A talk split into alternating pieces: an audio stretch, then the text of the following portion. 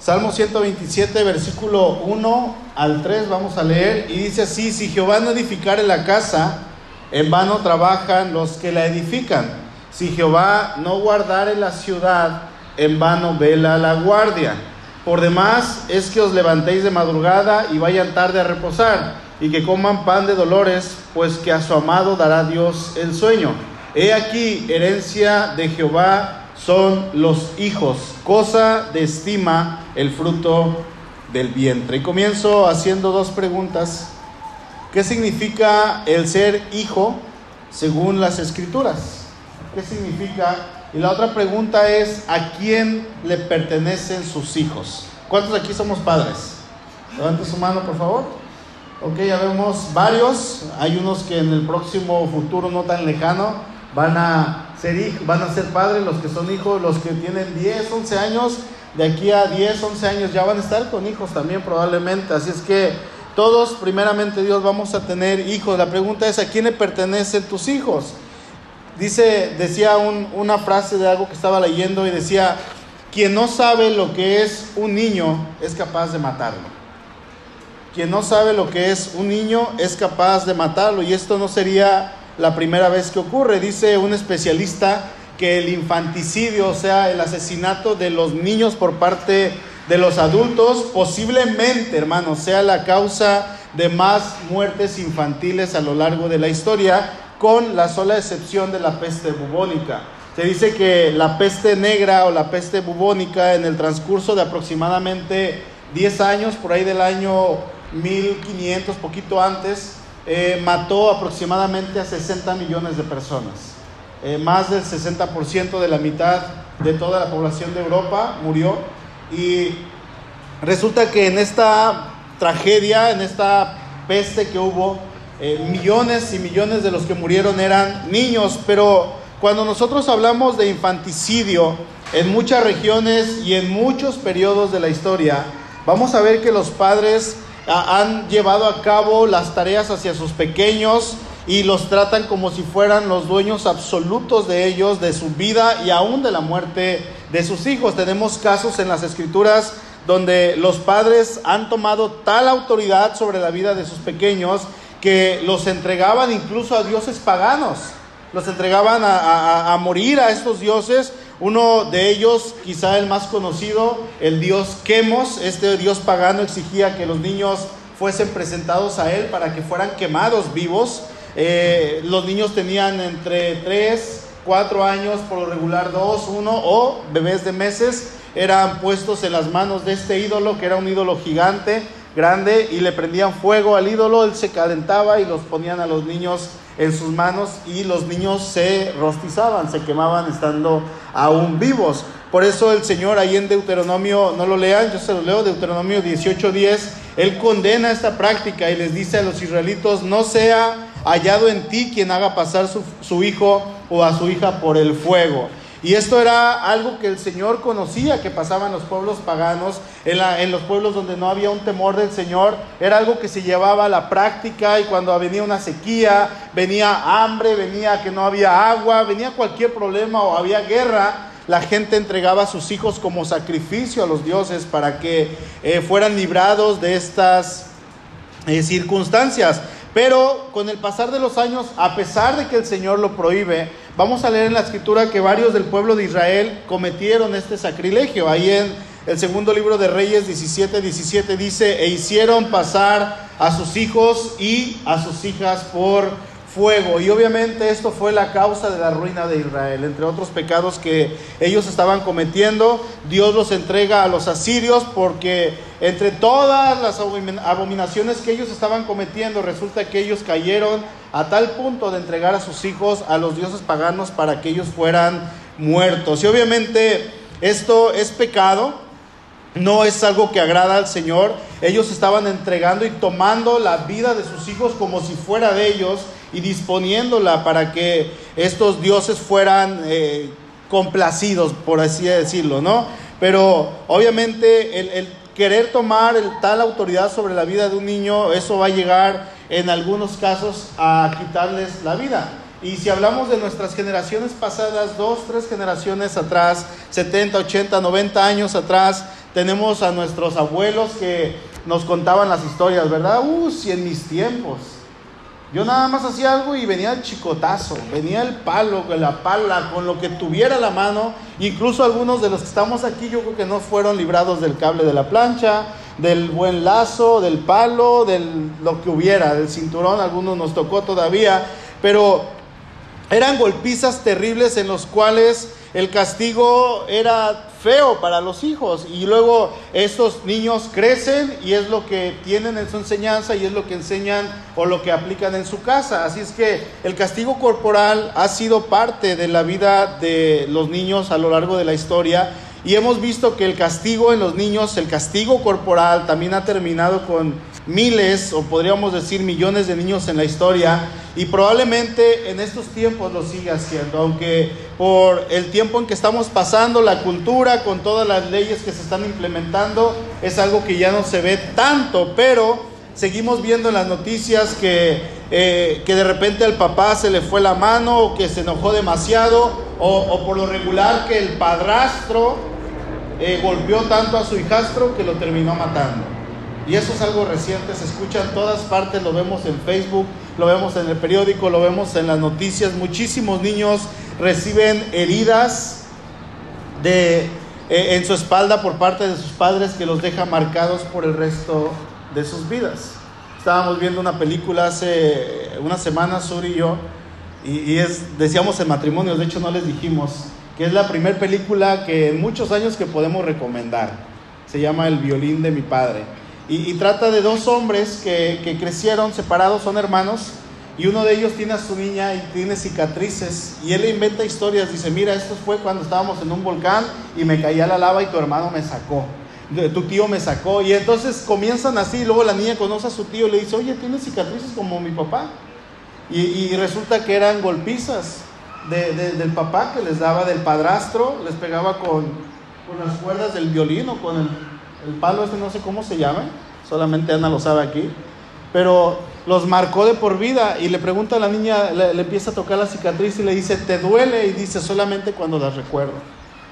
Y los niños quedan traumados, quedan marcados de por vida. Quizá hemos visto por ahí algún padre que enojado con su hijo de sus un niño de 4 o 5 años le grita y lo insulta y le grita tal manera que parece que el papá piensa que el niño es sordo. Como si el niño no escuchara, cuando el niño escucha perfectamente, le da una paliza que deja al pequeño inmóvil por horas o por días, el niño tiene heridas en la espalda, las lágrimas corren por sus mejillas como torrentes, eh, los inocentes gritan de dolor, en agonía. Hermanos, el abuso de niños es una cosa muy común en este mundo. Y quizá algunos de los que estamos aquí lo hemos practicado en algún momento o lo seguimos practicando a lo mejor con nuestros hijos. Déjeme decirle que en los países modernos o civilizados o aquí en nuestra cultura no estamos exentos de esta pestilencia que decía un comentario de forma cuerpos, causa heridas en almas delicadas y aplasta espíritus que estaban destinados a la grandeza. La pregunta es, ¿por qué hay quienes matan a los niños? ¿Por qué hay padres que abusan de sus hijos? ¿Cómo es que muchos no tienen reparo alguno en destruir el cuerpo? Porque es gente cruel que no tiene un conocimiento de lo que Dios está poniendo en nuestras manos de lo que Dios nos ha entregado y obviamente es algo que nosotros deberíamos de valorar. Hay, hay, gente que cree con toda sinceridad y con toda convicción que los hijos son su propiedad exclusiva, yo los traje al mundo, son míos, yo hago lo que quiera con ellos, pero resulta que estas criaturas a veces no pueden defenderse, bueno, no pueden defenderse, no pueden huir, no pueden llamar a la policía, no pueden llamar a sus vecinos, ni a su tía, ni a su tío, y estas pasan estos pequeños pasan a ser víctimas pasivas de quienes se creen que tener un hijo es castigarlo, es maltratarlo, es abusarlo de él, es gritarlo y es gritarle y en ocasiones hasta quitarles la vida. Hay muchos eh, hoy en día que creen en cuanto a los niños que tienen total autoridad que van a someterlos durante toda su vida, ¿verdad? Pero hermanos, ¿qué pasa nosotros como hijos de Dios? ¿Qué es lo que tenemos que hacer?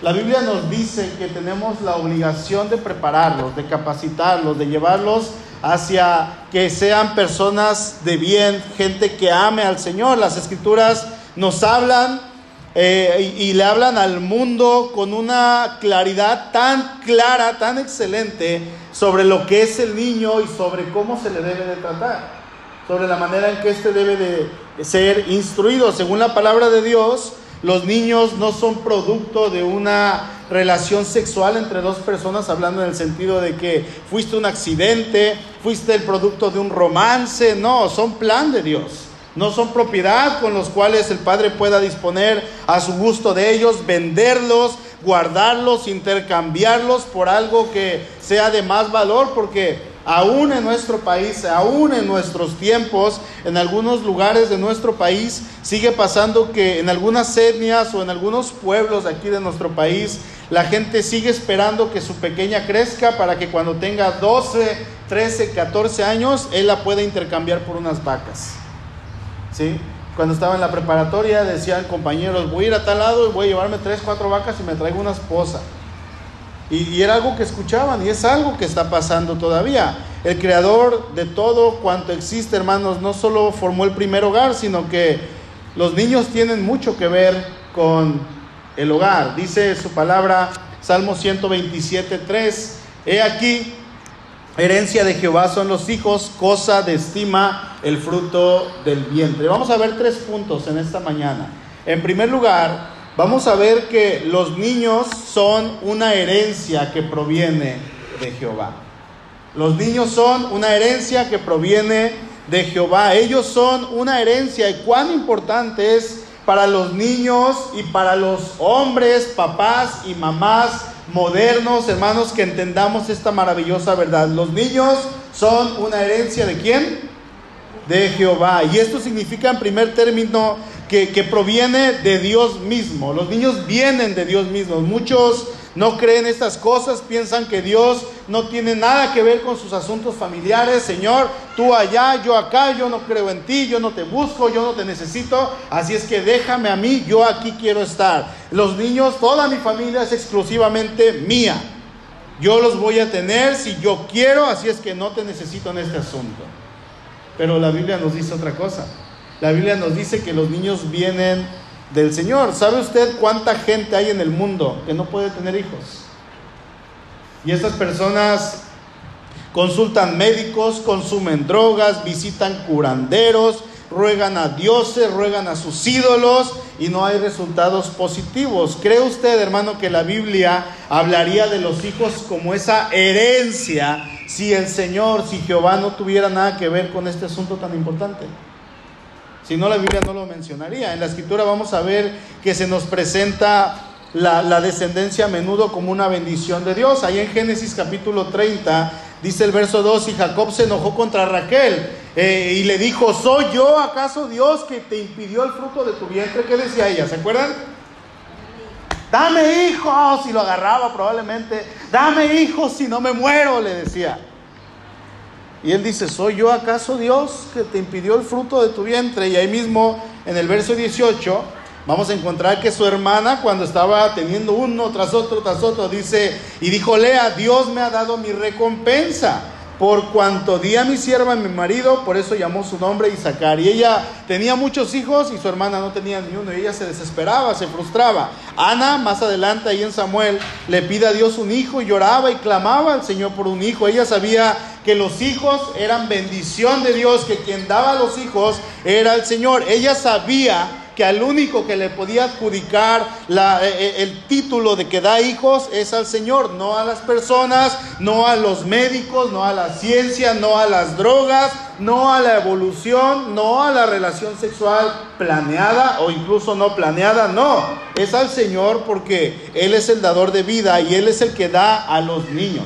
Amén. Son herencia de Jehová los niños, vienen de parte del Señor, pero el hecho de que Él nos los dé a nosotros, hermanos, eso no quiere decir que son nuestros y que tenemos total derecho o un derecho absoluto sobre ellos. De hecho, la palabra de Dios nos dice que usted y yo somos administradores, ¿sabía eso?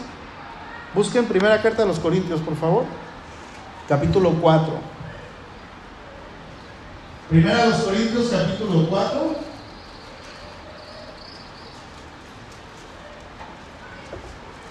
Amén. Así pues, verso 1, ténganos los hombres por, servidores de Cristo, dice Pablo, y administradores de los misterios de Dios. Pablo está hablando de, de, él como apóstol, pero también se refiere a la iglesia. Dice el verso 2, ahora bien, se requiere de los administradores que cada uno sea hallado fiel. Y cuando la palabra de Dios nos dice que somos administradores, se refiere, hermano, a todo cuanto Dios nos da. ¿Y qué es todo? Todo. Se refiere a todo, se refiere a los bienes materiales que usted posee. ¿Sabía eso? La ropa que usted tiene en este momento, aunque usted la haya comprado aquí en Libertianguis o en Liverpool, la ropa que usted tiene es del Señor. El carro que usted trae es del Señor. La casa que usted tiene es del Señor. Si usted viene con una joya, un anillo, una pulsera, aretes, no son de usted. Porque usted está en el planeta que es el Señor. Dice, mía es la tierra y su plenitud. Así es que todo lo que usted puede llegar a tener es del Señor, el celular, la televisión, la computadora, el trabajo que tiene, la esposa que tiene, todo lo que usted tiene es del Señor. Y el Señor lo ha puesto en sus manos para que usted lo cuide, para que usted lo administre sabiendo que es de Dios. Y déjeme decirle que aquí los hijos no están exentos. Los hijos están incluidos en esto. Dios los ha puesto en las manos de usted para que usted los administre. Amén. Para eso se los ha puesto. Dice que como administradores, no solamente el pastor, sino todos como creyentes, todos debemos ser hallados fieles en lo que Él ha puesto en nuestras manos. Fíjese, hermano, el concepto bíblico de niño es magnífico. La escritura jamás van a considerar la llegada de un niño como algo despreciable, como algo que, que, es un castigo o algo que es una carga sobrehumana. No.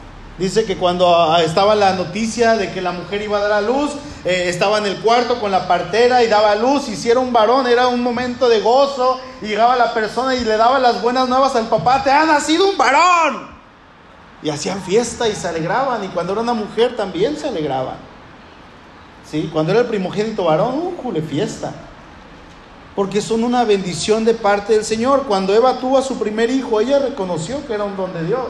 Dice ahí en Génesis 4.1, conoció a Adán a su mujer Eva, la cual concibió y dio a luz a Caín y dijo, por voluntad de Jehová he adquirido varón. No dijo, viene por mí, viene de mí, yo lo hice, es mío dijo, viene de parte del Señor. Era como cuando ellos estaban pecando, cuando ellos pecaron, vieron que estaban ya lejos de Dios, vieron que ya no podían estar cerca del Señor. El Señor les da esta especie, vamos a ponerlo así, de consuelo que estaba invadiendo y tranquilizando y consolando a estos primeros padres que habían cometido este terrible acto de desobediencia. En su infinita misericordia, Dios dio a aquellos padres pecadores algo que les iba a ayudar o alguien que les iba a ayudar a, sobrellevar esos acontecimientos de una vida manchada por acciones pecaminosas. Esta misma idea aparece en la palabra herencia. Usted sabe que una herencia es algo que se recibe de otra persona. Generalmente es algo que no se merece, muchas veces por parte de alguien a quien se aprecia, algo que decimos es algo que me corresponde por derecho, pero los hijos son herencia de Jehová y se reciben directamente de Dios. Por lo tanto, hermanos, si Dios le ha dado uno, dos, tres, cuatro, cinco, seis, siete hijos, yo no sé cuántos tenga, usted debe valorarlos, usted debe apreciarlos como un gran tesoro. Amén. Así es que no olvidemos que los hijos son una herencia de parte del Señor, así es que tenemos que cuidarlos, tenemos que prepararlos para que ellos puedan desarrollarse en este mundo que es muy difícil y que cada día va empeorando. ¿Vamos bien? ¿Sí? Punto número dos. En segundo lugar, vamos a ver que los niños están incluidos en el pacto de Dios con su pueblo. Los hijos son un don de Dios. Tenemos que equiparlos para que ellos cumplan los fines para lo que Dios los ha creado. Esa es nuestra tarea. Hay otro aspecto de la niñez que se demuestra claramente en las escrituras. Desde los primeros tiempos, vayan buscando Génesis 17, por favor. Desde los primeros tiempos de su existencia como pueblo de Dios, los niños de Israel fueron admitidos dentro del pacto, los niños fueron incluidos cuando Dios habló con Abraham y le dijo, estoy haciendo un plano, tengo un plan para ti maravilloso y no solamente es para ti, sino que tus hijos están incluidos. Y era un plan eterno que Dios ya tenía destinado. Dios le prometió a Abraham que sería su Dios y de su simiente. Ahí en Génesis 17:7 dice, y estableceré mi pacto entre mí y ti ¿Y quién más? Tu descendencia. Después de ti en sus generaciones por pacto perpetuo para ser tu Dios y el de tu descendencia después de ti. El pacto, la promesa era para Abraham. Era para Abraham, pero también para su descendencia. Los niños de Israel, vayan a Éxodo capítulo 10, los niños de Israel iban a entrar dentro de esta promesa de que ellos serían parte de este pacto que Dios había hecho con Abraham cientos de años atrás. Cuando Faraón, el rey de Egipto, dice, ya ahora sí, Moisés, tú ganas, tú ya me ganaste, tú ya me venciste. Moisés escribe que efectivamente el, el faraón se había rendido, pero el faraón le dijo, váyanse adelante, pero me dejan a los niños. Ellos se quedan aquí conmigo. Y Moisés le dice, no, en el verso 9 dice, hemos de ir con nuestros niños y con nuestros viejos y con nuestros hijos y con nuestras hijas. De ninguna manera, Faraón, ellos se van a quedar. No se pueden quedar. ¿Quién, quién iría de vacaciones sin sus hijos? Bueno, a lo mejor si hay alguna que otra. Hijo, ahí te llena el refri, hay huevo, hay cereal. Venimos en tres días. A lo mejor hay quienes lo pueden hacer, ¿no? Pero no, no todo el mundo se iría ni siquiera dos días sin sus hijos, porque es algo que, nos, cautiva, nos jala, nos llama y, nos pesa dejarlos. Estamos en la casa y la niña anda corriendo, suba, ya, ya, duérmete tu siesta, órale. Ay, no, y está juegue y juegue corriendo, y vénganse a jugar, vénganse acá. Y se duerme y ya, ya la extrañamos. Y así andamos. Y a veces ya pasaron dos, tres horas de la tarde, está dormida y vamos. Despierta. Y despierta, ay no, ya duérmete. Y así andamos. No sé, a lo mejor soy el único papá en todo el planeta de los 7.500 millones de habitantes que habemos. Pero Moisés le dice, los niños van con nosotros, ellos no se quedan. ¿Qué, qué te pasa, Faraón? ¿Estás loco? ¿Qué onda? Usted puede leer en la Biblia eh, entera, hermano, acerca del elevado aprecio que Dios tiene por los niños, cómo se interesa por ellos, cómo ordena al hombre que los proteja. Eh, y, por qué? Porque los niños son herencia de Jehová y ellos están dentro del pacto. El Señor Jesús dijo, dejen que los niños vengan a mí, leí ahorita Fernandita. Ellos, de ellos es el reino de los cielos. No dice lo mismo de nosotros porque nosotros estamos corrompidos, manchados, ya todos contaminados por el pecado. Sin embargo, un niño le dice, el Señor dice, de ellos es el reino de los cielos. Y si ustedes no se hacen como ellos, no van a entrar en el reino de los cielos. Son tan importantes, hermanos, los pequeños. ¿Se atreve usted a hacerse dueño de algo que es herencia de Jehová? ¿Se atreve? ¿Se sentiría usted con libertad de castigar cruelmente a un niño teniendo en mente que es herencia de Jehová, que está dentro del pacto, ¿abusaría usted de algo que ha recibido tan solo por disposición de Dios? ¿Abusaría usted de alguien en cualquier sentido, hablando de los niños, abusaría de alguien que Dios ha puesto en sus manos como parte de la misma promesa que Dios le ha puesto y le ha dicho, Panchito, administralos. Ahí está Hansel, Maday y Valeria, administralos. Uno, dos, tres. ¿Nos atreveríamos realmente a hacer eso? Porque la promesa fue para Abraham, en primer lugar, y para su descendencia. Pero dentro de esta promesa Dios le dice, y en tu simiente, Abraham, serán bendecidas, no dijo solamente el pueblo de Israel, dice todas las familias de la tierra. Y ahí estamos incluidos nosotros. O sea, que nosotros ya entramos a este pacto. Somos parte del pacto de Dios. Ahorita vamos a celebrar la Santa Cena. Y cuando oramos decimos, Señor, gracias porque nos permitiste entrar a este pacto. Porque somos parte de este pacto, no por medio de la ley, sino por gracia, por lo que Cristo Jesús hizo. Hermano, Si usted tiene un pequeño, desde chiquito, adolescente o joven, o chaborruco, y usted sabe que su hijo no es creyente, que todavía no sabe, por ejemplo, Sua cree en Dios, dice que lo ama, pero a Sua le hace falta recibir a Cristo en su corazón. ¿Sí? Ella no ha recibido, quizá a lo mejor ya, pero todavía no tiene esa conciencia como tal para haberlo recibido y decir, soy consciente de mis pecados. Entonces ella tiene que recibir a Cristo en su corazón. Si usted tiene a su niño, niña, joven, adulto o chaborruco a lo mejor en su casa y usted es creyente y usted sabe que su hijo no es hijo de Dios, usted ore, clame al Señor. Muéstrele que Él tiene que entrar a ese pacto. ¿Por qué? Porque si usted ya está en este pacto, bueno, usted sepa que la promesa probablemente también es para sus hijos. Bueno, es para sus hijos. Y ellos son parte de esa promesa, pero ellos necesitan conocer al Señor. Por tanto, como usted está en el pacto, ese hijo es parte de la promesa que Dios le dio a Abraham y por lo tanto se la dio a usted y por lo tanto se la ha dado a su hijo. Recuerde el texto que leíamos al principio, he aquí herencia de Jehová son los hijos, cosa de estima el fruto del vientre. Dice otra versión, los hijos son un regalo del Señor, una recompensa de su parte. Dios, hermano, a usted le ha recompensado con algo que usted no merece. Nos dio la salvación, nos ha dado tantas bendiciones, infinita bondad, pero también nos ha dado a los pequeños. Yo no sé en qué concepto usted tiene a sus hijos, pero son una recompensa. ¿De qué?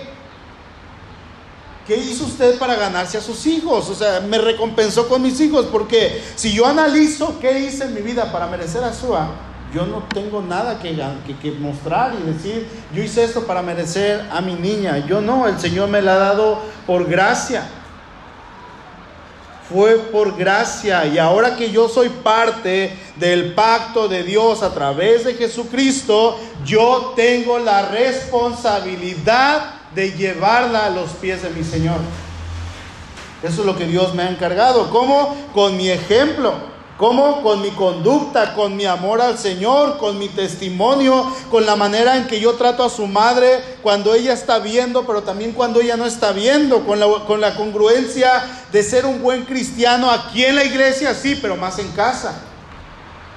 De esa manera yo voy a llevar a mi hija a los pies de Cristo. Tengo que llevarla a los pies de Cristo mostrándole a ella el verdadero amor de Dios como hijo de Dios, no solamente como pastor sino como hijo de Dios.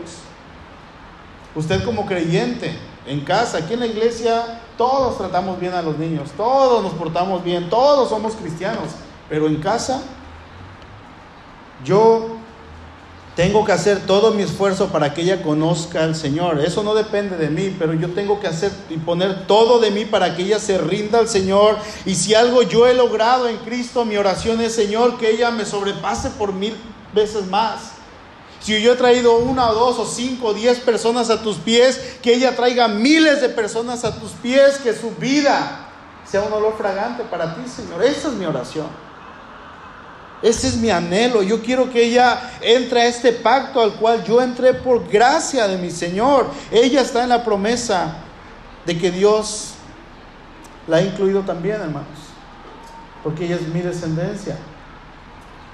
Y yo estoy en este pacto. Dios quiere que usted se acuerde siempre, día y noche, que sus hijos son una herencia que proviene de Él y que usted tiene un tremendo privilegio de prepararlos para una vida positiva en este mundo que es de Dios. Lo que estos niños lleguen a hacer mañana dependerá mayormente de lo que usted haga hoy por ellos. Le repito esto, lo que ellos lleguen a hacer el día de mañana dependerá mayormente de lo que usted está haciendo hoy por ellos. ¿Sí? Es por eso que si usted quiere que sus hijos se rindan al Señor, tiene que empezar a trabajar en ellos ya, pero a lo mejor el primero que tiene que rendirse al Señor es usted. Rendir su vida por, por completo a la iglesia. Quiere que sus hijos vengan a la iglesia, hermano, pues venga a la iglesia. Ándale, vete a la iglesia, córrele. Tráigalos a la iglesia, lea con ellos, ore con ellos, sea congruente con lo que dice aquí. Usted al venir a la iglesia, usted está diciendo que es cristiano. A, a lo mejor en casa no lo es, pero aquí sí es. Estórbeles. en aquello que usted sabe que le está haciendo daño. Estórbeles, disciplínelos. Muéstreles el amor de Dios a través de la disciplina. No quiera que ellos vengan a la iglesia, es que ahorita no quiere, pero cuando sea grande yo sé que va a venir. No, así no funcionan las cosas. Le va a ahorrar tantas raspadas, tantas caídas y probablemente la muerte. Estórbeles, hermanos, tráigalos. ¿Para qué? Para que cuando ellos crezcan, tengan las bases bien sólidas. No quiera decir, cuando ya sean grandes, ellos se van a rendir al Señor. Pero ni siquiera quieren venir al templo ahorita y a lo mejor usted tampoco. Yo no sé, hermano. ¿Qué es lo que estamos haciendo? Si, si, usted quiere que sus hijos sean hombres y mujeres de Dios, pero no les lee la palabra, no ora con ellos, quiere que ellos estén dentro del pacto al cual usted ya por gracia, ¿sí o no? Entonces comience a trabajar en ellos. Esto requiere tiempo, esfuerzo. Elí jamás estorbó a sus hijos y sus hijos tuvieron muertes prematuras y en la flor de su juventud porque ellos estaban haciendo pecar al pueblo y llevaban mucho pecado en ellos. Los hijos de Aarón murieron a una edad temprana porque ofrecieron fuego extraño delante de Jehová y probablemente lo que ellos estaban haciendo era un patrón que ya habían llevado antes. La historia no nos dice si Aarón llegó a mirarlos y llegó a fijarse que ellos estaban a lo mejor haciendo cosas extrañas, porque cuando los hijos hacen algo eh, y llevan tiempo, nosotros nos damos cuenta, simplemente a veces nos hacemos de la vista gorda. Yo no sé si Aarón se fijó que sus hijos estaban haciendo algo raro y él no los estorbó, entonces por falta de amonestación sus hijos murieron. Absalón el hijo del rey David murió joven porque este hombre se rebeló contra su padre, pero esta rebelión fue causa, es una consecuencia de que David fue un mal padre. Si usted lee la historia se va a dar cuenta que David fue un rey excelente, un hombre conforme al corazón de Dios, pero fue un mal padre. Y este hombre comenzó a tener eh, rencor, odio, resentimiento en su corazón y esto lo llevó a hacer lo que hizo y murió murió Absalón. Recuerde, hermano, que los niños son una herencia y el Señor, más que usted, muchísimo más que usted, Él quiere que sus niños entren a este pacto. Él murió por ellos también. Eso es lo que Él quiere. Hagamos todo lo posible y lo que esté a nuestro alcance. Amén. Y en tercer lugar, los niños son hechos a la imagen de Dios. Si los hijos son herencia, claro está obviamente que hay un propósito en ellos. Dios no nos daría hijos a nosotros si no tuviese planes para esos hijos. Ahorita decía el hermano Luis, ellos son la iglesia del futuro. Por supuesto que sí. Ellos son la iglesia que viene. Recuerde usted que esos niños eh, pueden tal vez llevar la imagen suya y se parecen mucho a, usted, pero más importante que eso, ellos son la imagen misma de Dios. Ahí en Génesis capítulo 1 vamos a leer que cuando el hombre, cuando Dios crea al hombre, dice que el hombre es creado a la imagen de Dios, dice el verso 27, y creó Dios al hombre a su imagen, a imagen de Dios lo creó, varón y hembra los creó. El hombre y la mujer fueron creados a imagen de Dios. Pero no solamente esto, sino que Dios le da un mandato a Adán y a Eva y les dice, fructifiquen, multiplíquense, crezcan, reproduzcanse, sean fructíferos, no se queden ustedes dos solos, reproduzcanse. Y ellos como raza humana iban a cumplir este mandato y la descendencia que iban a tener era obvio que tendría la misma imagen de Dios la imagen que ellos tenían. Verso 28, y los bendijo Dios y les dijo, fructificad y multiplicaos, llenen la tierra. Toda la descendencia que iba a venir después de ellos, hermanos, tendría la imagen de ellos, que a su misma vez ellos tenían la imagen de Dios. Génesis 4, verso 1. Conoció Adán a su mujer Eva, la cual concibió y dio luz a un, y dio luz a Caín y dijo, por voluntad de Jehová he adquirido varón. El primer varón conforme a la imagen de Dios era porque sus padres tenían la imagen de Dios. ¿Sí? Génesis 4.2, después dio a luz a su hermano Abel. Abel es el segundo hijo conforme a la imagen de ellos, que ellos a su vez tenían la imagen de Dios. Génesis 5, 3. Y Adán vivió 130 años y engendró un hijo a su semejanza, conforme a su imagen, y llamó su nombre Seth. El tercer hijo, que aunque tuvieron muchísimos más hijos y que la historia no nos los menciona, menciona solamente a esos tres, pero este tercer hijo, descendiente de ellos, tendría la imagen de Adán y Eva, que a su vez ellos tenían la imagen de Dios. ¿Sí? Ahora, la pregunta aquí es, ¿qué pasó con Caín que mató a su hermano si él tenía la imagen de Dios? ¿Y qué fue de Lamec? Este hombre que en la historia bíblica se nos narra como el primer polígamo, un hombre que tuvo dos esposas y que hay de más adelante de un Goliat, de un rey Saúl, de un Nabucodonosor, de un Judas Iscariote y de todos aquellos personajes malos que hemos visto en la historia, que hay de un Chapo Guzmán, que hay de un Daniel Arismendi, que hay de estas personas que hace unos días, dos semanas atrás, agarraron una casa aquí en Altavela y la rafaguearon y fueron y remataron allá en el hospital. ¿Qué hay de estas personas llenas de maldad? Bueno, ellos tienen la imagen de Dios, pero la imagen de Dios está distorsionada, completamente distorsionada. ¿Sí?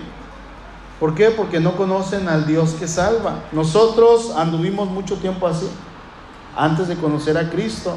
Andábamos con la imagen de Dios en nosotros, pero toda distorsionada, pecando y haciendo lo que la voluntad de nuestra carne nos decía que hiciéramos, pecando y pecando y pecando, y luego después de que habíamos pecado, cometíamos qué? Más pecado. Pero cuando a Dios le plació el salvarnos, llega a nuestra vida y nos hace parte de su pueblo, nos adopta, nos da un propósito y la imagen de Dios que estaba en nosotros distorsionada, ahora es restaurada. Eso fue lo que hizo Cristo. ¿Sí? La pregunta aquí es, hermano, ¿vive usted consciente de la gran oportunidad que Dios le da de tener hijos?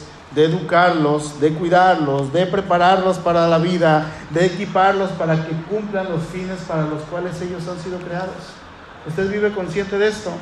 Lo más importante que usted puede hacer por su hijo, tenga la edad que tenga, y si no conoce a Dios, es tratar de llevarlo a Cristo para que esa imagen de Dios en él pueda ser restaurado y cuando crezca, conozca al Señor. Cuando crezca, se rinda a Dios. Si los niños son herencia de Jehová, debe ser, por supuesto, como dice el Salmo, cosa de estima. ¿Los valoras? Y, aquí el, problema, yo, yo no dudo que usted los valore. El problema o el pecado es que a veces los valoramos de más. ¿Sí? Les consentimos todo, les permitimos todo no los disciplinamos porque los amamos demasiado, pero resulta que los estamos amando mal. ¿Qué es lo que estamos haciendo cuando despreciamos a los niños? ¿Sabe qué? Estamos despreciando a Dios porque ellos fueron creados a la imagen de Dios. Como el Señor, igual, como nuestro Señor. El mundo necesita que los hijos de Dios con la bendita imagen del Creador salgan, hermanos, y conquisten corazones que están distorsionados, pero probablemente algunos de los que estamos aquí a lo mejor ya vamos de salida. Otros a lo mejor ya no nos queda tantos años, pero la generación que viene, que se está levantando en esta cultura malvada, los pequeños que están allá ahorita en su clase recibiendo una instrucción bíblica, una enseñanza bíblica, los jóvenes que están aquí, los niños pequeños que se quedaron aquí, adolescentes, preadolescentes, jóvenes, saben que ellos van, a estar al frente. Van a estar al frente y ellos van a saber más que nosotros cómo atacar a esta generación perversa. Cómo hacer frente, porque para nosotros, yo para Azúa, cuando ella tenga 20 años, me va a decir, ay papá, eres un anticuado. Eh, estás viejito. La otra vez me vio mis canas y me dice, ya estás viejito. Y sí, para ella ya soy obviamente más grande, pero ellos van a estar al frente y ellos y nosotros hacemos un buen trabajo, hermanos, ellos van a saber cómo ganar a esta generación perversa que no quiere saber nada de Dios, pero para que hagan eso, obviamente es necesario que en primer lugar recuperen esa imagen de Dios. ¿Sí? que entren a este pacto. ¿Por qué? Porque ellos son herencia y Dios nos los ha dado a nosotros, su pueblo, pueblo cristiano, pueblo que cree en el Señor. Así es que tenemos una gran responsabilidad. Hermano, Dios da a los hombres el privilegio de tener hijos y Dios no cesa en su interés a partir del momento en que nos los da. Dios tiene un profundo interés en el bienestar tanto de usted, pero también de sus hijos. Dios le extiende una mano y le, ayuda a usted y le dice, aquí estoy yo.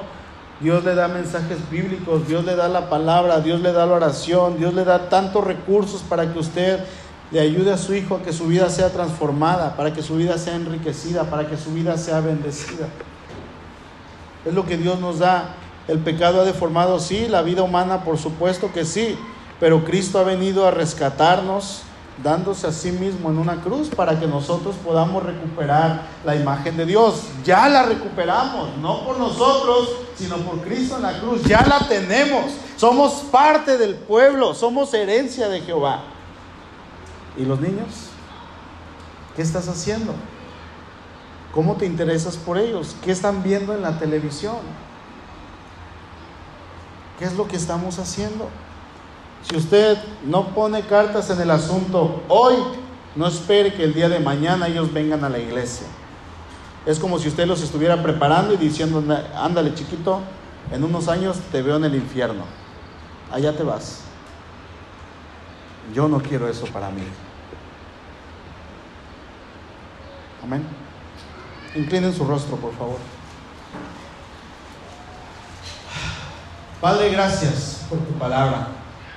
Tu palabra es hermosa, tu palabra es viva, eficaz, más cortante que toda arma de doble filo, Señor, que penetra en nuestro corazón.